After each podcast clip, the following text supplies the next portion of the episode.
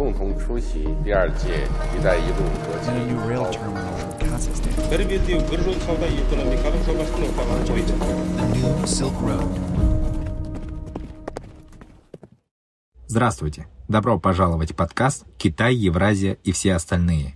Подкаст о поясе и пути, больших играх и другой геополитике. Я ведущий Руслан Изимов. Сможет ли Турция стать альтернативой России и Китаю в Центральной Азии? Турция всегда была особенным партнером для стран Центральной Азии ввиду тесных исторических и культурных связей. Именно Турция первой признала независимость вновь созданных республик после распада Советского Союза и с тех пор неуклонно поддерживает суверенитет центральноазиатских государств. Но сегодня, на фоне войны в Украине, появляются новые факторы для ускоренного сближения Турции и стран Центральной Азии. С одной стороны, этому способствует сама стратегия Анкары, которая в последние годы проводит активную внешнюю политику. Особенно после успеха на Карабахе, турецкие власти решили продвинуться дальше и усилить свое военно-политическое влияние в Центральной Азии. С другой стороны, укреплению роли Турции в регионе помогает институционализация процессов тюркской интеграции. В прошлом году саммит, саммиты лидеров тюркоязычных стран официально были оформлены в полноценную международную структуру в Организацию тюркских государств, в рядах которого теперь уже пять стран – Турция, Азербайджан, Казахстан, Кыргызстан и Узбекистан. И этот факт турецкие идеологи нередко используют и во внутренней политике, продвигая принцип «одна нация, пять государств». Однако у турецкой политики в Центральной Азии есть и подводные камни. Анкара у себя преследует последователей Гюлена, а также требует закрытия образовательных учреждений в странах Центральной Азии, где они за три десятилетия превратились в авторитетных учебных заведений. Не меньший риск стратегии Анкары в Центральной Азии представляет потенциал дестабилизации ситуации в самой Турции, где сегодня наблюдается беспрецедентный уровень инфляции, а в политическом плане страна вошла в турбулентный предвыборный период. Между тем, государства Центральной Азии в Турции видят партнера не только в плане формирования альтернативных логистических маршрутов, но и, возможно, наиболее перспективного геополитического ориентира – Сможет ли Турция стать альтернативой политико-экономическим связям стран Центральной Азии с Россией и Китаем? Насколько в этом заинтересована сама Турция? И как Турция будет взаимодействовать с Россией в регионе?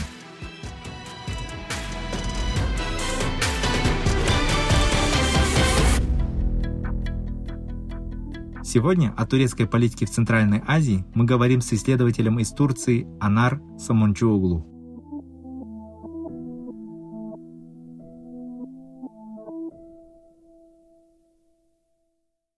Меня зовут Анаш Сомунджуоğlu. Я исследователь в Турции. Я живу в городе Анкаре и преподаю в университете Хаджеттепе. Здесь я ассоциированный профессор. Моя тематика – Россия и Центральная Азия.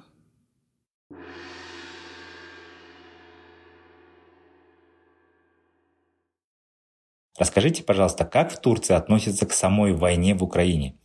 Мы наблюдаем некоторые разногласия в отношениях Турции и Евросоюза, и как Анкара пытается сыграть на противоречиях да, России и ЕС. С чем это связано? Какую цель преследуют турецкие власти? Это все-таки какой-то торг для того, чтобы улучшить свои переговорные позиции по вступлению в ЕС? Или наоборот, это некое разочарование Запада? Начну с конца быстренько, а потом вернусь к началу. Э, Это торг, да, это торг, но это торг не с ЕС, а скорее это торг с НАТО и, вернее, с США. А, Здесь самый главный аспект скорее отношения между Турцией и Америкой, чем между Турцией и ЕС. А, Мы к этому вернемся, но если пойти в самое начало, то как относится к войне э, в Украине? Здесь э, надо сказать, что есть два аспекта. То, как преподносится конфликт в медиа, в различных медиа, теми людьми, кто активно занимается политикой или об- обозреванием политической ситуации, и восприятие населения. По восприятию населения у меня точных данных нет, потому что очень противоречивые данные находятся. Я видела примерно два или три опросы, и они совершенно противоречат друг другу. По одному из них выходит, что э, турецкая общественность в основном осуждает войну России в Украине, а по-другому выходит, что голоса разделились, и чуть-чуть э, превалирует мнение, что э, виновата не только Россия, а виновата и Россия, и Запад, или Россия, Запад и Украина все вместе. Uh-huh. То есть здесь, э, конечно, точных данных у нас пока нет. А если смотреть на медиа и те споры, которые начались после вторжения в Украину, а, здесь тоже надо сказать, что мнения очень различные, и в связи с отношениями между США и Турцией э, они приобрели такой специфический оттенок. То есть здесь вообще-то, э, когда Турция или отдельные обозреватели или даже политики смотрят на это под углом противостояния Запада и России, здесь как бы проецируются проблемы турецкие, проблемы в турецко-американских отношениях на ситуацию в Украине. Uh-huh. То есть здесь уже можно сказать, что в этом смысле объективной такой подачи информации не существует, потому что э, для Турции это очень актуально, проблемы США, проблемы, которые длятся уже не один год. И как бы считается, что США э, устанавливает свои правила, и также не считается с интересами других стран, например, таких стран, как Турция, ну и так дальше идут другие. А, поэтому в связи с этим разделением мнений, а если посмотреть на политические отношения, особенно вы, наверное, имели в виду тему обхождения Финляндии в НАТО, да? Да. А, такой торг, который там шел. Ну, здесь э, дело в том, что это был явный торг, Э, но эта тема скорее затрагивала НАТО. Если здесь вернуться а, к отношениям ЕС и Турции, надо сказать, что эта тема о вхождении в ЕС, она уже слишком затянута. И вы правильно сказали, что здесь разочарование присутствует. Uh-huh присутствует и даже не то, что уже разочарование, а можно сказать понимание практически всеми основными политическими силами, что в ЕС и европейские страны в ближайшем будущем Турцию видеть как члена ЕС не желают. То есть это уже как бы устоявшееся мнение, э, в отличие от, например, ситуации, которая была 10 лет назад. А, и, конечно, это имеет место быть э, в связи вот с самим процессом переговорным, который шел с ЕС. То есть это как бы уже как данность у нас идет. А если смотреть именно на позицию правительства, то здесь тоже такой момент, что правительство, вот правящая партия ПС, ПСР, или как по-русски, партия справедливости и развития, Эрдоган, а, они ведь тоже использовали в этот процесс вхождения Турции в ЕС – для своих определенных внутриполитических целей, для того, чтобы элиминировать определенных противников, ну, в лице армии, например, а, под видом демократизации общества. Здесь на самом деле проходило усиление авторитарного элемента. Если вернуться к Украине, то это совсем, в принципе, не про Украину даже. Все то, что происходит в Турции, все эти дебаты и так далее, это про турецкую идентичность, про ее место в мире и про отношения вот конкретно с ЕС, США и с НАТО. Спасибо. Очень э, развернутый ответ. В целом мы в последние годы видим новый импульс во внешней политике Турции. Она активна сразу в нескольких направлениях. Да? Это и Сирия, это Карабах, это вот Россия, Украина, это Центральная Азия. И часто успешная внешняя политика. Расскажите, пожалуйста, с чем это связано? Связано ли это с какими-то внутриполитическими факторами, да, например, вот приближаются очередные президентские выборы в 2023 году, и будет ли Эрдоган пытаться остаться у власти, и каковы его шансы? Да, конечно, здесь внутренняя политика очень связана с внешней. Как бы э, невозможно оценивать турецкую внешнюю политику без оценки вот, э, как бы балансов силы внутри, что происходит, какие перемены происходят. А с другой стороны, внешнеполитическая обстановка сама по себе очень сильно повлияла на эту ситуацию, э, так как считается, по крайней мере в Турции, что происходит какой-то транзит сил. То есть это перебалансировка и переформатировка международных отношений. И таким образом это как бы подвернувшиеся случаи, которые помогают таким акторам, как среднего уровня, можно сказать, да, какими является Турция, э, быть активными и достигать каких-то успехов, как, например, в Карабахе в случае Азербайджана. Ну, по Сирии я бы не сказала, что это очень такая уж успешная политика, смотря изнутри, потому что она кроет в себе больше угроз, чем как бы успехов, больше рисков. Uh-huh. Сама та ситуация, то, что Сирия в процессе после арабской весны и так далее, она была разделена, и существуют различные анклавы, различные в свое время была даже территория под подчинением так называемого ИГИЛ. А теперь также существует территория, которая подвластна структурам, которые органически связаны с террористической организацией ПКК. Э, террористическая организация признана как бы и Турцией, и другими союзниками Турции тоже по НАТО, и в том числе США. То есть э, это, это еще не факт, что это вообще успех. И это один из моментов, который очень влияет на внутреннюю политику Турции тоже. Э, здесь факт как бы сирийских беженцев, и вместе с ними, вместе с беженцами, также огромное количество нелегальных мигрантов вообще. И это один из таких факторов, который, факторов, который повлияет вот на выборы, про которые вы говорили. Но в этом смысле, э, что можно сказать? если вернуться к внешней политике. Вообще-то активность Турции, она, ее нельзя ограничить последними годами. Она была очень долгое время активно. Это как бы можно даже брать начало вот прям э, с развала Советского Союза и концом холодной войны. Uh-huh. Если мы видим эту активность, какие-то экономические вливания, более такой упор на экономику и так далее. Ну, скорее всего, здесь как бы активность, она стала приносить какие-то плоды именно в связи с международной обстановкой. А если вернуться вот ко второму вопросу вашему, Эрдуана, идет ли он и как как это будет все происходить. Конечно, мы не можем сказать про точные прогнозы, но можно абсолютно с очень большой долей уверенности сказать, что несмотря на то, что голоса сильно упали, и если говорить о президентских выборах, на самом деле Эрдоган как будто бы и не выглядит тем актером, который может победить. Но он пойдет. Э, но будет ли, во-первых, выборы в таком формате, как мы о них, о них думаем, это большой вопрос. Возможно, ранние выборы и, возможно, ситуация, которая связана с какими-то как бы другими попытками сохранить власть, потому что демократический способ сохранить власть уже невозможно, это понятно. То есть э, очень большой потенциал присутствует э, дестабилизации, и в этой дестабилизации, возможно, вот в связи с дестабилизацией внешняя политика тоже будет каким-то образом использована, то есть э, для поднятия рейтинга, например, или для отвлечения влияния. Анар, давайте более подробно тогда поговорим про непосредственно про политику Турции в Центральной Азии. В целом, в системе приоритетов Турции реально какое место отводится странам Центральной Азии? Например, вот нам интересно, какие дискуссии идут в самой Турции. Отдельно, да, хотелось бы затронуть такую тему, как пантюркизм. Видят ли страны Центральной Азии в Турции такого духовного лидера тюрков, или они предпочитают двигаться в этом направлении сами, да?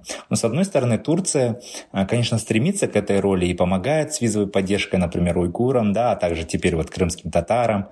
А с другой стороны, все-таки страны Центральной Азии считают, что центр тюркского мира находится в самой Центральной Азии. Что вы думаете? Если говорить о приоритетах в турецкой внешней политике, то uh-huh. Центральная Азия, Кавказ даже, э, ну, они как бы идут, ну, самое раньше это как бы третье, а может даже дальше. Uh-huh. Это когда мы, конечно, говорим вот о актуальной политики, которая проводится сейчас. То есть э, и здесь, конечно, возможны различные измерения этих приоритетов, но естественно, что на первом месте находится Ближний Восток. На втором месте, если смотреть по турецкой помощи посредством агентства ТИКа, например, здесь вторым идет Балкан и Восточная Европа в связи с этой помощью третья Центральная Азия и Кавказ. А если вообще посмотреть на турецкую политику, вне зависимости от этой помощи, то, ну, например, на торговлю, да, Uh-huh. А здесь, естественно, торговля очень э, большое место занимает э, Европейский Союз uh-huh. вообще. А, Россия. А, если смотреть по отдельным странам, Россия идет э, вторым, ну, меняется иногда второй или третий. Россия и США тоже на очень значительном месте. Так что по торговле тоже как бы мы идем где-то очень-очень в конце, после там 20-х, ну, может, Азербайджан чуть-чуть выше, ну, а так, да. Ну, Центральная Азия, в смысле того, даже не Центральная Азия, конечно, а в турецком понимании тюркский мир. Э, тюркский мир или тюркские республики, они издавна, уже с начала 90-х годов, э, как бы заняли определенное место в этом в этих дебатах или в обсуждениях, ну, как бы они остались на этом месте, можно сказать. А здесь э, такие моменты. А, сначала, ну, как вы знаете, Турция очень активно принялась как бы за э, культивирование различных связей политических, экономических, культурных э, со странами так называемого тюркского мира. Но здесь что произошло? В 90-х годах, конечно, про проблемы в экономике и инфляция, и как бы как выход от, э, как бы, или отход от этих проблем э, считалось, что вот Турция должна интегрироваться с Европейским Союзом, и это как бы принесет благоденствие и счастье всем. В таком курсе шла а, шли дебаты. И как-то постепенно эта тема стала отходить на задний план, но здесь э, один позитивный момент для турецкой э, внешней политики в Центральной Азии, то, что началась институционализация этих отношений. Uh-huh. Были созданы определенные агентства, были, как, например, ТИКа, та же ТИКа, которая, которая занимается помощью и, например, Тюрксой, э, так называемая Тюркская ЮНЕСКО. И также стали проводиться саммиты э, между вот, э, тюркоязычными странами. Uh-huh.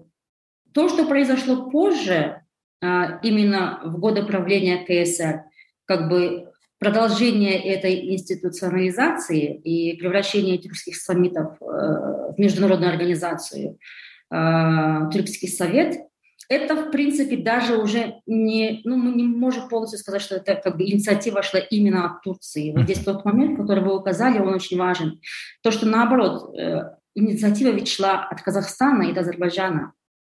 То есть продолжение вот таких связей и как-то именно какое-то формальное оформление этих отношений, это была инициатива, которая шла от таких вот тюркских республик, как Казахстан и Азербайджан. И вот даже посмотрим на другие организации, как Тюркская академия, например. Она же была, во-первых, организована в Казахстане, а потом уже приобрела статус международной организации. А, то есть мы видим как бы и со стороны так называемых тюркских республик такое желание каким-то образом использовать этот потенциал э, близких связей, идентичности и так далее.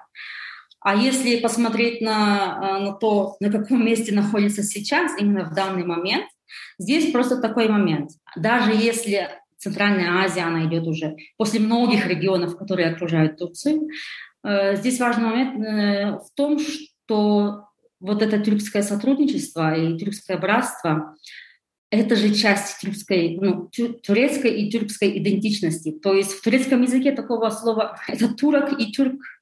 Такое различие присутствует в русском языке, и уже по кальке оно идет ну, в другие языки. А в турецком языке это слово вообще только одно – тюрк. То есть э, те, кто живут в Турции, а это же да, это производное от слова какого-то там через э, другую букву, это Тюркия, получается. Это страна тюрков. И турки это, а это турки, это тюрки. То есть э, это часть турецкой идентичности. И это было заложено э, еще во времена Ататюрка. То есть поворот от осознания себя именно только какими-то турками-османами или мусульманами. Это все было изменено очень довольно-таки радикально. И э, как бы упор делался на турецкую историю, которая начинается вообще э, в Центральной Азии, да, и вообще э, даже на тех территориях, где сейчас находится Монголия. Э, так что, когда вот даже в турецкой средней школе, в лицеях, когда читается турецкая история, она начинается именно так. Она начинается от там, саков, продолжается с тюркским каганатом и так далее. То есть это часть истории, это часть идентичности, и это, конечно, очень связано с языком. То есть, когда они говорят, вот, тюркский язык, это есть тюркский язык Турции, а есть еще другие тюркские языки, но которые как бы часть этого тюркского языка. То есть, э, в связи с этим, в связи с тем, что это э, часть турецкой идентичности, у этой темы есть очень большой потенциал влияния на внутреннюю политику. То есть э, для любого правительства это не связано с Эрдоганом совсем. А, и если посмотреть, то правильно вы сказали, что специалисты говорят, да, что он не так близок к э, пантуркизму. Ну, он вообще не пантуркист, если так смотреть. Он исламист. Но эта тема очень выгодна. И она стала еще более выгодна для правящей партии после того, как именно предыдущая политика, она исчерпала себя. Например, кандидатура в ЕС или, например, какие-то отношения, э, более близкие отношения с ближневосточными странами. То есть это та тема, которую очень выгодно использовать и которая прибавляет голосов, и которая показывает, что вот турецкий президент, он так патриотичен, потому что он как бы заботится и он как бы продвигает связи с турецкими странами. Хорошо, вот как раз вы упомянули про пантюркизм, да, или про исламизм. А вот расскажите, пожалуйста, какие подводные камни в турецкой стратегии в Центральной Азии существуют? Да, вот специалисты, как вы упомянули, пишут, что сам Эрдоган, он больше относится к панисламистам, да, то есть он больше продвигает именно такие религиозные ценности, нежели пантюркистские. То есть Турция при Эрдогане будет основной акцент делать на расширение влияния именно через разного рода религиозные учреждения, учения и так далее. Как бы оценили вы такие предположения?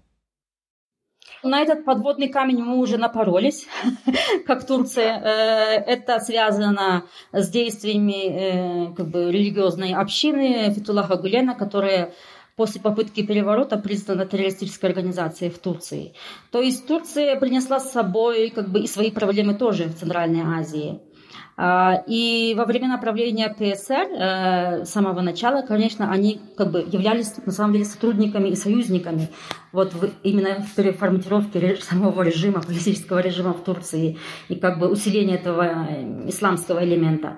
Но в какое-то время произошла именно как бы конкуренция между двумя лидерами, можно сказать, возможно, и другие причины, но они, вот эти подводные камни, показали себя именно после той ситуации, которая случилась после попытки переворота, потому что до этих пор правящая партия, как и Турция, да, поддерживала активность а, этой общины в Центральной Азии, а вот после Здесь тоже обозначалась конкуренция, то есть кто является Турцией, кто является на самом деле как бы представителем да, здесь турецкого народа. И э, пошли некоторые трения, э, например, с Кыргызстаном, на эту тему. Э, до этого, наоборот, были трения э, в связи с тем, что, например, Узбекистан хотел закрыть эти школы, а турецкое правительство было против.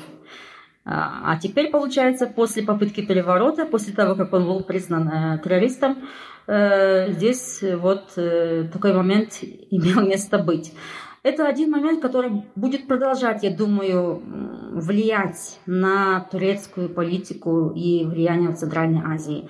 Потому что на самом деле э, эта община как бы она уже как бы дала свои корни в центральноазиатских странах. И мы будем будущем обозревать, да, какое влияние они окажут уже на внутреннюю политику этих стран. А если говорить о том, что вот сейчас происходит, о другом подводном камне, который тоже уже не очень-то подводен, это ситуация, потенциал нестабильности и дестабилизации самой Турции в экономическом плане, и в политическом плане. То есть можно сказать э, с большой долей уверенности уже сейчас, что Турция вошла в зону турбулентности, и это будет продолжаться, по крайней мере, год, а скорее всего больше. Идет страшная инфляция, то есть если сравнить с инфляциями в других странах, инфляция она идет везде, конечно, это как бы мировой феномен, но э, в Турции это как бы если смотреть на вот это G20, например, страны с определенным уровнем развития и так далее, Турция находится на первом месте. А если в мире, в мире, то тоже есть очень различные оценки, но, по крайней мере, где-то четвертый или шестой, а по некоторым оценкам вообще второй. То есть э, этот момент, он сопряжен также с результатами той политики, которая, ну, экономической политики, которая велась, и вот как бы мы созерцаем сейчас плоды. То есть идет э, спад и как бы в этом смысле нестабильность. А, а она же, экономическая ситуация очень связана с политической, и на носу выборы, как вы и сказали. И ну, все практически опросы общественного мнения показывают, что именно экономическая ситуация она очень влияет на политическую. То есть э, увеличиваются голоса э, оппозиционных партий, но в то же время э, те проблемы, о которых мы говорили, то, что как бы партия у власти 20 лет, Эрдоган у власти 20 лет, и отдавать эту власть он не собирается, по всей видимости. Э, ну и я бы не хотела вдаваться в различные турецкие проблемы. Ну да, это вот то, что именно сама стабильность Турции, именно как бы внутренняя сила, да, она повлияет на отношения очень сильно, я думаю, в ближайшее будущее. Это очень важный фактор. То, что внутри Турции происходит, естественно, будет отражаться на его внешней политике. А как политика Турции в Центральной Азии соприкасается или конкурирует с политикой России в регионе? С одной стороны, Россия исторически очень настороженно да, относится ко всякого рода тюркским союзам, а с другой, время от времени звучат инициативы о том, что Турция может стать наблюдателем в Евразийском экономическом союзе. Насколько это реализуемо в нынешних условиях и на что рассчитывает Анкара? Расскажите, пожалуйста. Вот все эти разговоры о том, что как бы Турция могла бы сотрудничать с Евразийским экономическим союзом, или то, что Турция должна, в свое время такое тоже, про, про такое обсуждать, что Турция должна войти в шанхайскую э, организацию сотрудничества, ну, она даже стала партнер по диалогу. А это связано с балансировкой ну, как бы сбалансированием э, отношений Турции с западными странами, с ЕС и США, ну, во-первых, США, конечно, и как бы показать, что есть какие-то альтернативы, а, что если что, Турции есть на что опереться. Но пока это не очень прям, не настолько серьезно. Не настолько серьезно. А серьезно здесь именно э, аспект э, двусторонних отношений между Турцией и Россией. И здесь это даже не та ситуация, которая возникла вдруг э, в последние 5, 10 или 20 лет. Это вообще ситуация, которая вдруг обозначилась 30 лет назад, после окончания холодной войны. То есть то, что сдерживало Турцию в отношениях с Россией, это угроза Советского Союза. Угроза Советского Союза, она сама по себе испарилась, то есть с окончанием холодной войны. И та Россия, которая появилась на месте Советского Союза, она уже как бы не является такой силой, которая могла бы именно на самом деле угрожать национальной безопасности Турции. То есть совершенно изменилась вот эта геополитическая ситуация вокруг Турции. Если посмотреть на их соседство в Кавказе, а, как бы обоюдные границы, они пропали, появились три независимых государства. А если смотреть на Черное море, э, развал э, Варшавского пакта и как бы усиление европейского фактора здесь идет, и таким же образом появление Украины очень важное как бы геополитический факт, геополитический фактор вот, э, в оценке новой политики Турции после холодной войны. То есть Россия, ну как Советский Союз, он исчез, появилась Россия, которая уже не угрожала таким очень актуальным, насущным интересам Турции в Черном море, на Кавказе в целом. И поэтому появилась возможность сотрудничества но здесь единственный момент, то что вместе с этим и вдруг появилась возможность культивировать отношения с тюркскими республиками, да, вот с Центральной Азией, например, или с Азербайджаном в частности. И как бы здесь э, из сам, самого начала э, присутствовало два таких момента. Возможность кооперации, сотрудничества очень близкого с Россией, прибыльного сотрудничества в экономическом плане, например, и также возможность Турции усилить свои позиции вообще как силы. То есть с самого начала шла такая, как бы этот баланс, он присутствовал.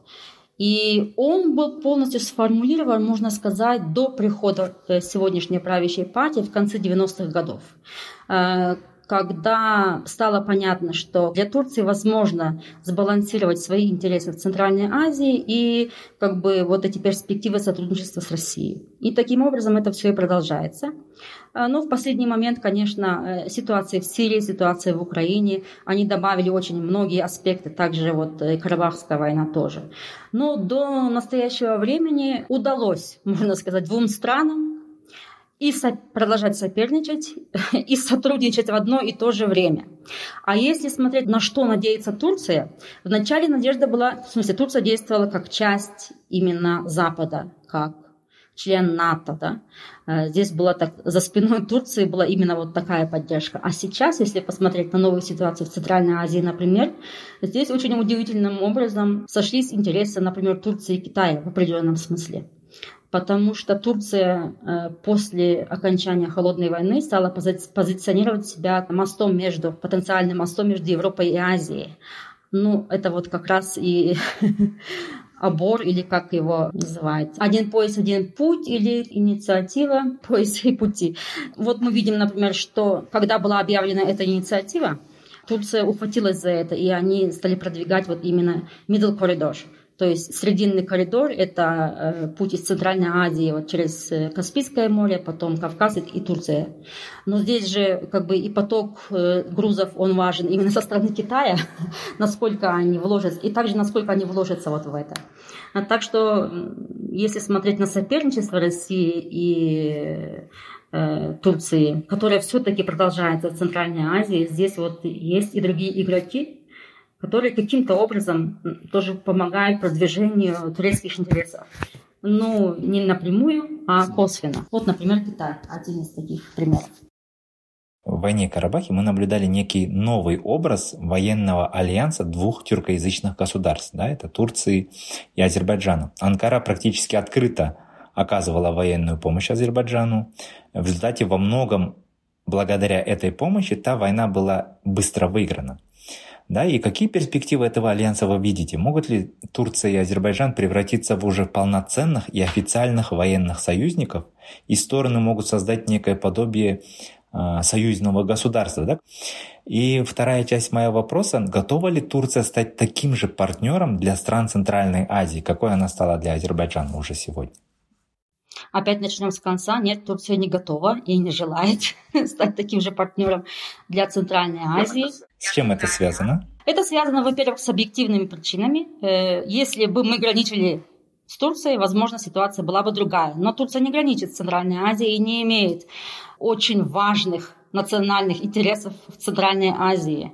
То есть это не граница, это не то, что как бы какая-то нестабильность там или вот ситуация, которая была в Карабахе, которая каким-то образом действует, э, как бы воздействует на саму Турцию. Здесь такой ситуации не существует. А если в будущем когда-то карта изменится, то возможно, но сейчас нет. Между нами находится Иран. Э, хотя там, если мы говорим о Азербайджане, о Азербайджане, здесь, конечно, тоже присутствует тот фактор, что на севере Ирана, как бы и по мнению некоторых азербайджанских политиков, это является Южным Азербайджаном. Э, очень большое количество, многомиллионное азербайджанцев, этнических азербайджанцев проживает. В этническом смысле, конечно, непрерывность тюркского мира присутствует, но если говорить на межгосударственной границе, то между нами находится Иран, а если сверху, там как бы Каспийское море, и Кавказ и так далее. То есть главный фактор – это география, я думаю, которая уже влияет и, как бы, на формирование внешней политики, формирование внутренней политики. А, например, если смотреть на Азербайджан, это даже тоже не, не, не только внешняя политика, это внутренняя политика тоже. А, например, здесь такой вот пример можно привести. Когда Турция под влиянием США проявила такое желание о нормализации отношений с Арменией, и были подписаны протоколы, Азербайджан провел очень успешную лоббистскую, так бы сказать, политику в Турции, и многие влиятельные политические силы в Турции выступили против подписания этих протоколов. Были как бы протесты и так далее, и как бы они не могли быть ратифицированы эти протоколы, даже если они были подписаны. То есть они в связи с какими-то армянскими тоже, э, ну, в связи с армянской внутренней политикой, они там не были ратифицированы тоже, но то же самое и в Турции. В смысле, они не могли быть приведены в действие. И как бы что этому способствует? Э, это именно осознание, ощущение той близости, вот, которая имеется с Азербайджаном. И здесь мы подходим к другому фактору. Конечно, это не только граница, а это та политика, которая проводилась, политика сближения в течение этих 30 лет. Например, в Туркменистан, например, туркмены, они же турки-огузы. В смысле, это тоже очень близкий язык турецкому. Но в связи с политикой нейтралитета Туркменистана, вот такой именно политики, которая проводили, таких отношений, да, такого уровня отношений, которые существуют между Турцией и Азербайджаном, не существует сейчас. То есть э, важны, конечно, этнические связи, э, важна географическая близость, э, но и также политика самих стран очень важна. То есть здесь мы приходим к тому, что спрашивали про Турцию, но а как смотрят сами центральноазиатские страны на эту перспективу, да? И выходит так, что ни одна из центральноазиатских стран не стремилась, так не стремилась к сотрудничеству с Турцией, как стремился к этому Азербайджан. То есть э, здесь как бы это же две стороны, это же не одна страна. Не, не, это как бы недостаточно было бы только одного самого внимания Турции к Азербайджану, чтобы произошло то, что произошло. То есть две, здесь две стороны. И таким образом э, это тоже э, то отношение, э, которое присутствует в странах Центральноазиатского региона, оно было с самого начала понято, оценено, можно сказать, потому что очень долгое время, в 90-е годы как раз обсуждалось то, что вот первые именно такие заявления, они были очень грандиозные то, что вот, э, возможно, Тюркская республика объединятся в единый экономический союз и так далее. И в очень короткое время оказалось, что центральноазиатские страны на тот момент они просто не желали такого.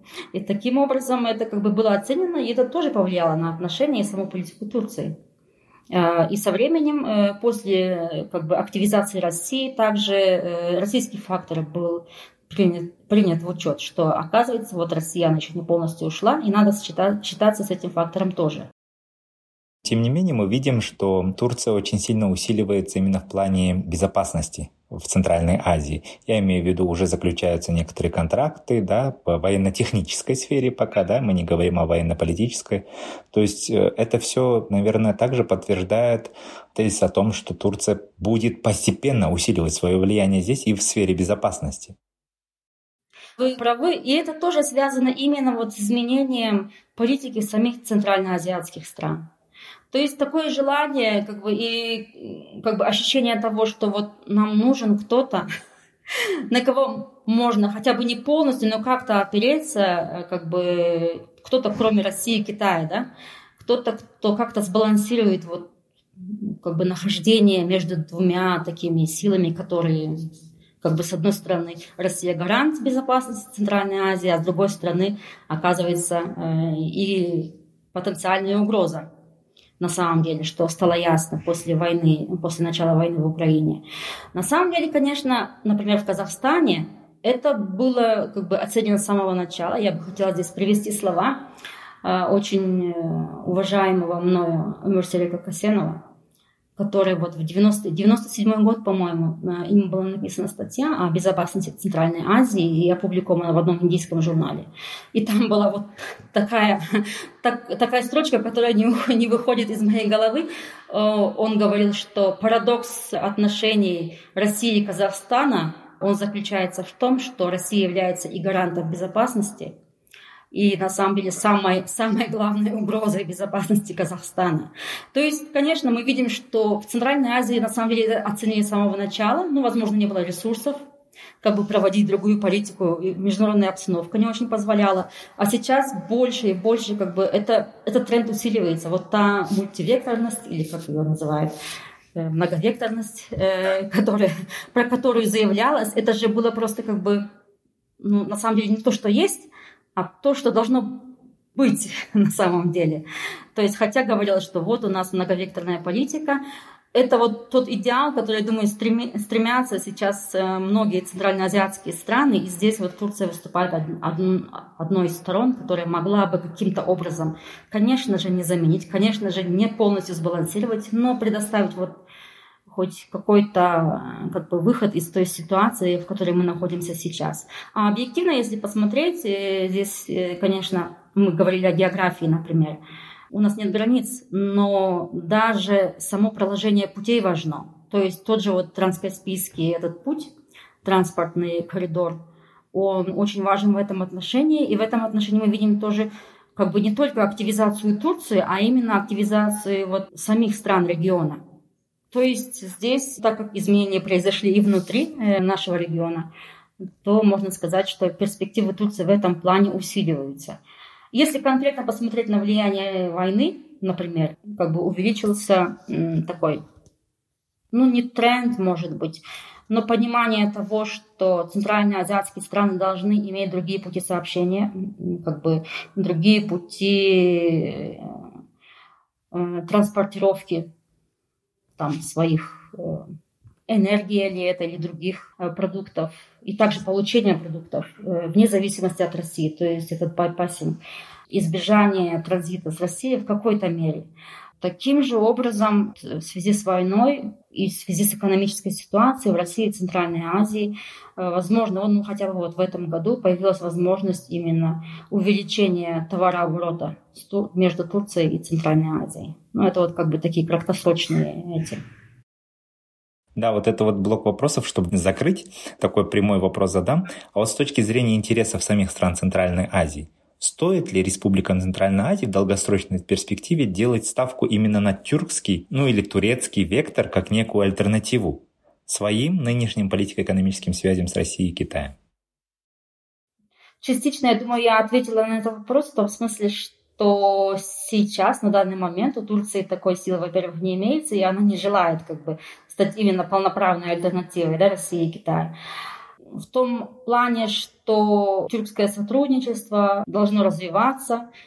Это уже как бы данность и присутствует такое осознание, то, что это выгодно не только Турции, это выгодно тюркским государствам самим. Это выгодно центральноазиатским государствам. И, кстати, об этом тоже писал Марсель Каседов, именно о роли Турции. Почему э, Турция важна для вот, э, тюркоязычных стран? Например, он приводил такой пример, что Турция могла бы как бы поддерживать вот эти республики э, в международных организациях. Сначала такой еще был аспект, что именно принятие в международной организации, именно роль Турции и так далее.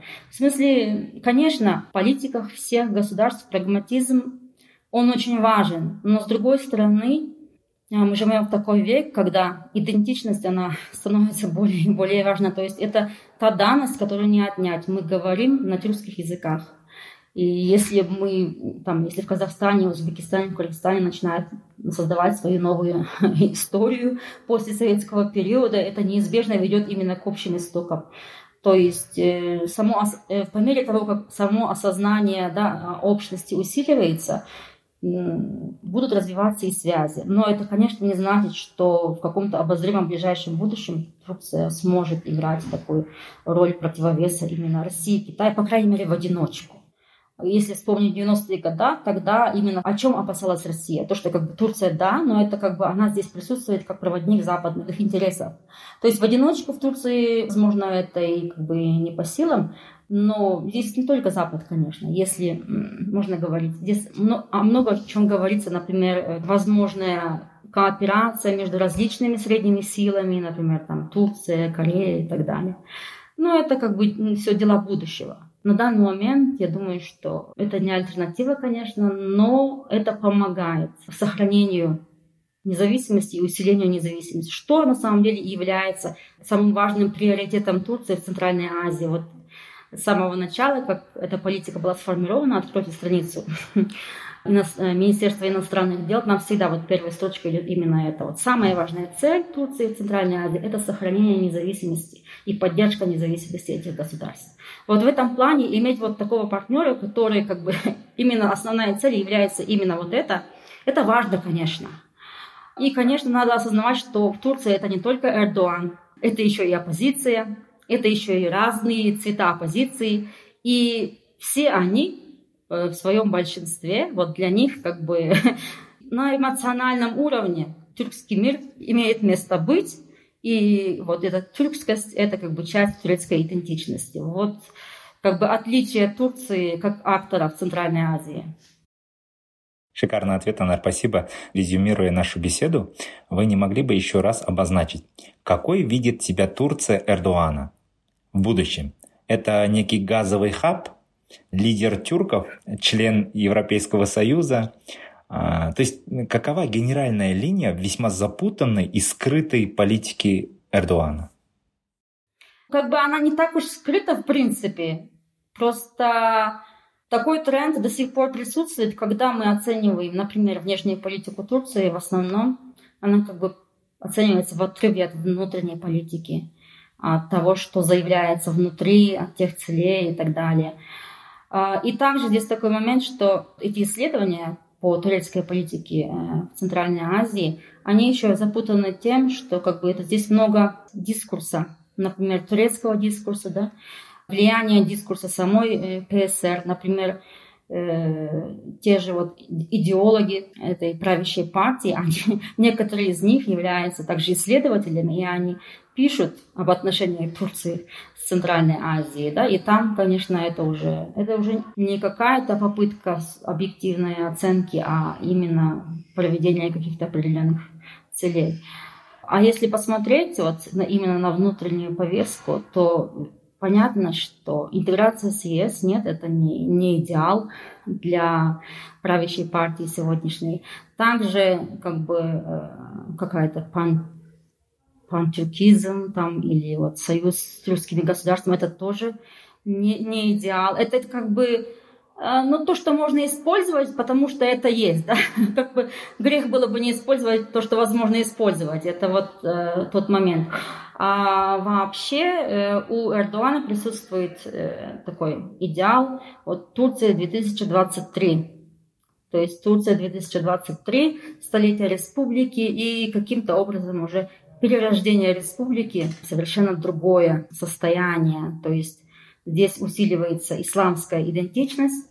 И если здесь говорить о связи с внешней политикой, то прежде чем идет Центральная Азия, здесь скорее идут другие мусульманские регионы на Ближнем Востоке, которые могли бы быть да, вот под каким-то лидерством Турции, вот именно в связи с этой специфической политикой идентичности в самой Турции. То есть здесь как бы с самого начала Эрдоган много что говорил, его идеологи много что говорили, но то, что вот никаким образом не изменилось в прошествии этих 20 лет, это вот именно эта составляющая.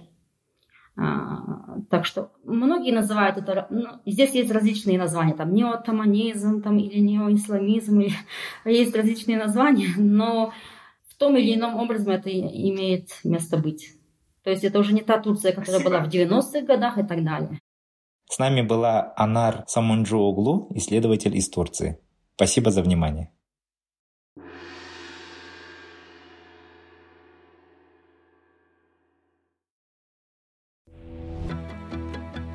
Все эпизоды нашего подкаста вы сможете найти на подкастинговых платформах Apple, Google подкасты, Spotify, Amazon, Яндекс.Музыка и другие. На сайте Каан мы также размещаем текстовой транскрипт каждого эпизода и полезные ссылки на отчеты, доклады, книги и биографии наших спикеров. Спасибо за внимание.